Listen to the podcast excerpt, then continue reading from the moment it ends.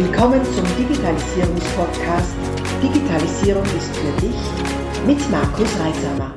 Das ist der zweite Teil meines Interviews mit Rainer Haude. Falls du den ersten Teil noch nicht gehört hast, stoppe jetzt und geh zurück, sodass du den Inhalten besser folgen kannst. Es lohnt sich. Ansonsten viel Freude mit Teil 2. Das ERP-System ist ja generell schon äh, ein oft genutzter Sündenbock. Ne? Wie oft hört man es bei einem Konzern? Na, das können wir in SAP nicht abbilden. Ja. Wenn der Kundenwunsch genau. da ist, den man halt nicht genau. erfüllen will. Ich hoffe, das gibt es ja nicht, ja. Äh, dass es daran scheitert. Ähm, und und äh, das kommt dann natürlich noch dazu, da werden wirklich Konflikte auf der Lösung auf, ausgetragen, die dann eigentlich gar nichts dafür kann, weil die kann sich ja, ja nicht wehren. Genau, genau, ja. Vielleicht, weil du mir das Stichwort gegeben hast, ERP, ähm, äh, vielleicht noch ein Wort dazu, wenn das für dich passt. Ähm, wir, wir sind ja gerade dabei, ähm, in Österreich äh, die äh, ERP-Lösung äh, Scopevisio einzuführen. Okay. Ja, das ist ein cloud-basiertes äh, so Unternehmenslösungssystem. Mhm. Ähm, und der, das Besondere daran ist, dass es einen sehr integrierten Ansatz hat. Das heißt, äh, die Information ist immer verknüpft mit allem Möglichen. Okay. Ich kann in so ein zentrales Suchfeld zum Beispiel einen Begriff eingeben und dann wird der gesucht in Dokumenten, in abgelegten mhm. Belegen, in mhm. digitalisierten Belegen, in ähm, irgendwelchen Arbeitsaufträgen, in irgendwelchen CRM-Einträgen, äh, was weiß ich. Also mhm. quer über das ganze System. Ähm, worauf ich hinaus will, Digitalisierungsprojekte ähm, sind bei uns tatsächlich also nicht nur so ähm, beleghafte Digitalisierung, mhm. sondern ähm, auch überhaupt Prozesse digital abzubilden. Also das kann auch zum Beispiel ein CRM-Prozess sein. Ja. ja. also wie ist ja. so ein Sales-Prozess? Mhm. Oder ähm, wie ähm, ist ähm, ein Prozess zwischen ähm, Rechnungsstellung und Buchhaltung. Mhm. Mhm. Oder äh, wie durch eine Aufgabenliste quer über verschiedene Abteilungen äh, digitalisieren. Mhm. Also dass, dass Arbeitsaufträge von, von quer durch das ganze Unternehmen gereicht werden und alle äh, quasi den Status sehen. Mhm. Da, da äh, ist unser Ansatz, dass wir das weniger so mit Insellösungen abdecken wollen, sondern möglichst mit einer verknüpften Lösung. Und ähm, wir setzen sehr gern so an, dass wir jetzt nicht sagen, wir, wir digitalisieren komplett das ganze Unternehmen. Da, da kriegen meist die Ansp unsere Ansprechpartner auch denn alle Zustände oder es fällt ihnen ein, ja, was das alles bedeutet. Ja, dann muss ich mhm. äh, hu, äh, ein Riesenprojekt starten und mhm. die Leute mitnehmen. Das geht meist nicht. Aber ähm, dann nehmen wir uns einen, einen Prozess heraus und das muss kein besonders großer sein und ziehen den mal durch, weil dann erkennen Menschen sehr schnell, ähm, was das eigentlich bringt. Ja. Und, ja. und dann hat man die Menschen wieder im Boot. Also mhm. auch das ist ein Ansatz, meine ich. Mhm. Ähm, und wir sagen äh, jetzt speziell für die äh, für diese Scopiso Software, wo es um Unternehmensprozesse geht, ähm, wenn ich ein, ein visionärer Unternehmer bin, also wenn ich irgendwo ganz besonders hin will, wenn ich tolle Produkte mache, wenn ich äh, wirklich äh, faszinierende Ideen habe und auch diese Dinge ähm, kreiere, auf den Markt bringe. Wir haben ja viele Hidden Champions in Österreich, mhm. die, die äh, in einem Bereich, vielleicht in einem ganz, ganz kleinen Bereich Weltmarktführer sind.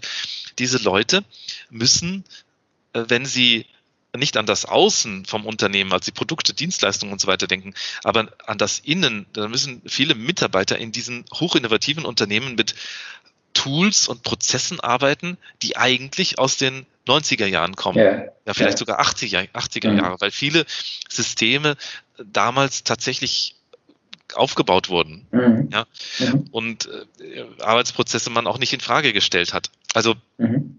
ich finde es sehr spannend, mit diesem Ansatz hineinzugehen ins Unternehmen und zu sagen, ja, äh, lieber Unternehmer, du willst mit deinem Unternehmen ganz groß hinaus, naja, äh, mit den Produkten lebst du das auch, aber mit den internen Prozessen mhm. eigentlich nicht. Die meisten mhm. von uns nicht. Weil mhm. eben die traditionellen Tools, die wir alle anwenden, ja aus einer Arbeitswelt kommen, die eben, ich sag jetzt den 90er Jahren entsprach. Ja, ja, ja. Also das ist eine ganz andere Welt. Mhm. Ja. Mhm. Das ist ja schon, schon, schon eine unternehmensberaterische Tätigkeit, die wir eigentlich vor der Technik in dem Fall haben. Und die für mich habe festgestellt, es ist ja viel Betriebsblindheit. Also bei mir selber laufen ja auch viele Prozesse nicht so, wie sie sein sollten. Bin ich mir ganz sicher, oft einmal, ja, das muss ja so sein. Nein, muss es nicht. Braucht nur wirklich jemand, der mit ein bisschen Abstand drauf schaut und sagt, wo macht man das denn nicht so und so und so, was spricht denn dagegen? Und dann kommt man drauf, nein, eigentlich, eigentlich nichts. Eigentlich nur, weil man halt meinen, es muss so sein. Das ist gar nicht so einfach, sich selbst daraus zu befreien. Ja. Und ich erlebe es sehr häufig in ERP-Projekten auch, was heißt, ja, wir wollen da jetzt einen Workflow oder einen Prozess. So, ja, und wie schaut der Prozess aus? Ja, mach an. So, ja, was heißt machen?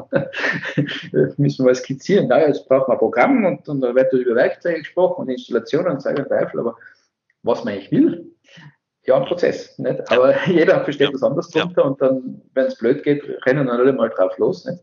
Und, und rudern in verschiedene Richtungen und der dritte hisst das Segel und dann geht das Schiff, äh, Schiff runter und alle wundern sich rum. Ja. Das ist ein, ein Riesenaspekt, der oft äh, vergessen wird, dass man da vorher sehr analog arbeiten darf.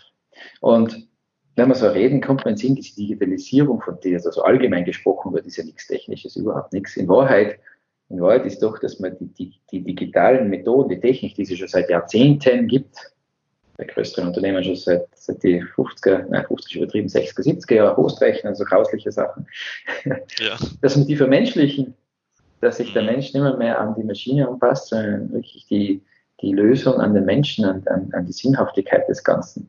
Weil ich habe einen Kollegen, der arbeitet bei einem, bei einem ähm, alternativen Zahlungsabwickler. Und, und er hat, wir waren essen und dann hat er, waren wir da beim Terminal und bezahlt und dann steht da drauf Verbindung zu Host. Sag ich, da kriege ich jetzt mal einen Krampf, wenn das da steht, nicht? Verbindung zu Host. Sieht man schon wieder die, die 80er Jahre so kräken da aus diesem Terminal da. und der hat mir erzählt, die sind jetzt auch in Afrika aktiv und da gibt es das Thema nicht, weil da hat es nie einen Host gegeben. Ja. Mhm. Die steigen jetzt gleich mit äh, Mobile-to-Mobile-Payment ein. Das gibt es da ja. einfach diesen, mhm. diesen Sperrdefuß, den wir da mitschleifen ja. und viele Banken mitschleifen. Und ja, dann hat man in der App von einer Bank und das ist total modern und super und dann willst du einen Kontoauszug haben und dann siehst du schon, allein wieder aufgebaut ist, aha, jetzt ist der Hostrechner dran. Jetzt baut der da einen Kontoauszug auf. Und, und, das ist schon spannend zu beobachten, so genauso wie diese ganzen Energiethematik oder Telekommunikation in Afrika zum Beispiel, die nie ein Festnetz gehabt haben und dann sofort auf Mobilfunk gegangen sind, was ja dort viel praktischer war. Nicht? Mm, ja, ja. Und da, da auch im Zahlungsverkehr. Also die, die lassen einfach ganze Sprünge aus und wir schleifen das Zeug mit, weil wir es halt haben. Weil wir, weil wir einerseits zu abhängig von dem alten System sind und andererseits vielleicht ein bisschen zu feit, das alte einfach abzuschneiden. Ja, ganz sicher. Hm. Sehr spannend. Abschneiden, den alten Zopf abschneiden, das ist sicher sehr, sehr, sehr schwierig. Mhm. Ich finde überhaupt, dass, ähm, dass noch eine Herausforderung bei solchen Projekten darin liegt, äh, dass man sich tatsächlich von, von diesen alten Abläufen und äh, alten Funktionen trennt. Mhm. Was ich äh, vor allem in großen Organisationen äh, oft sehe, ist, ähm, dass man so ein äh, Projekt startet. Da ist eine gute Idee dahinter. Dann äh, stellt man so eine Arbeitsgruppe zusammen, äh, die klärt dann, welche Anforderungen es geben soll. Und ähm, im Zuge der Beschäftigung der Arbeitsgruppe wird das Projekt größer und größer und größer und größer.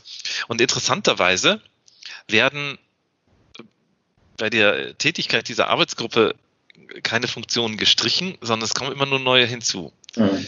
Also ich meine, dass äh, für uns als äh, Umsetzer, als Implementierer oder beratende äh, Spezialisten eine ganz wichtige Rolle noch äh, zukommt. Und zwar, dass wir dem Kunden den Mut geben, alte Zöpfe abzuschneiden. Mhm. Also ich finde, dass solche Projekte nur dann gelingen, wenn man radikal vereinfacht. Mhm. Vereinfachen klingt immer einfach. Ähm, aber ja, also wir haben das bei uns ja im, im, im Firmenmotto, äh, das ist also, ich sage immer unser Mantra, komplexes einfach machen. Ja, mhm. dieses einfach machen, das ist tatsächlich mhm. unser Mantra, das ist von morgens bis abends wird das hier runtergebetet. Ähm, nur das Einfachmachen ist nicht einfach. Das ist mhm. die eigentlich schwierige Tätigkeit. Ja. Weil einfach ist es zu sagen, naja, jetzt brauche ich noch die Funktion und die Funktion soll auch noch gehen und die, auf die dürfen wir nicht vergessen. Mhm. Ja, dann habe ich äh, aus einer Basisidee schon mal zehn neue Ideen bekommen und, und kann jede einzelne Funktion realisieren, wenn ich das Budget dafür habe. Es ist ja technisch möglich, also es geht ja immer alles. Ne? Aber, ja, also wir, wir technisch Verliebte sagen das ja auch schnell, ja, also grundsätzlich geht das, kein Problem. Mhm. Ja, machen wir, ja. Mhm. Aber ob es sinnvoll ist, mhm. das ist eine andere Frage. Und da ja. mh, hm, haben wir halt intern bei uns in der gesamten Firmengruppe die Philosophie, dass wir sagen, wir helfen den Menschen am meisten, indem wir Dinge vereinfachen. Mhm. Ja, also wir das ist wirklich unsere, unsere Mission, äh, Dialoge zu vereinfachen. Funktionen zu vereinfachen, zu streichen. Mhm. Mhm. radikal wie möglich zu streichen. Wir ja. haben mit solchen Ansätzen, also gerade auch bei großen Organisationen, Banken, für die wir arbeiten, Ministerien oder so, äh, wo dann in den Projektgruppen ähm, Spezialisten aus Abteilungen sitzen, äh, die sich wirklich super auskennen.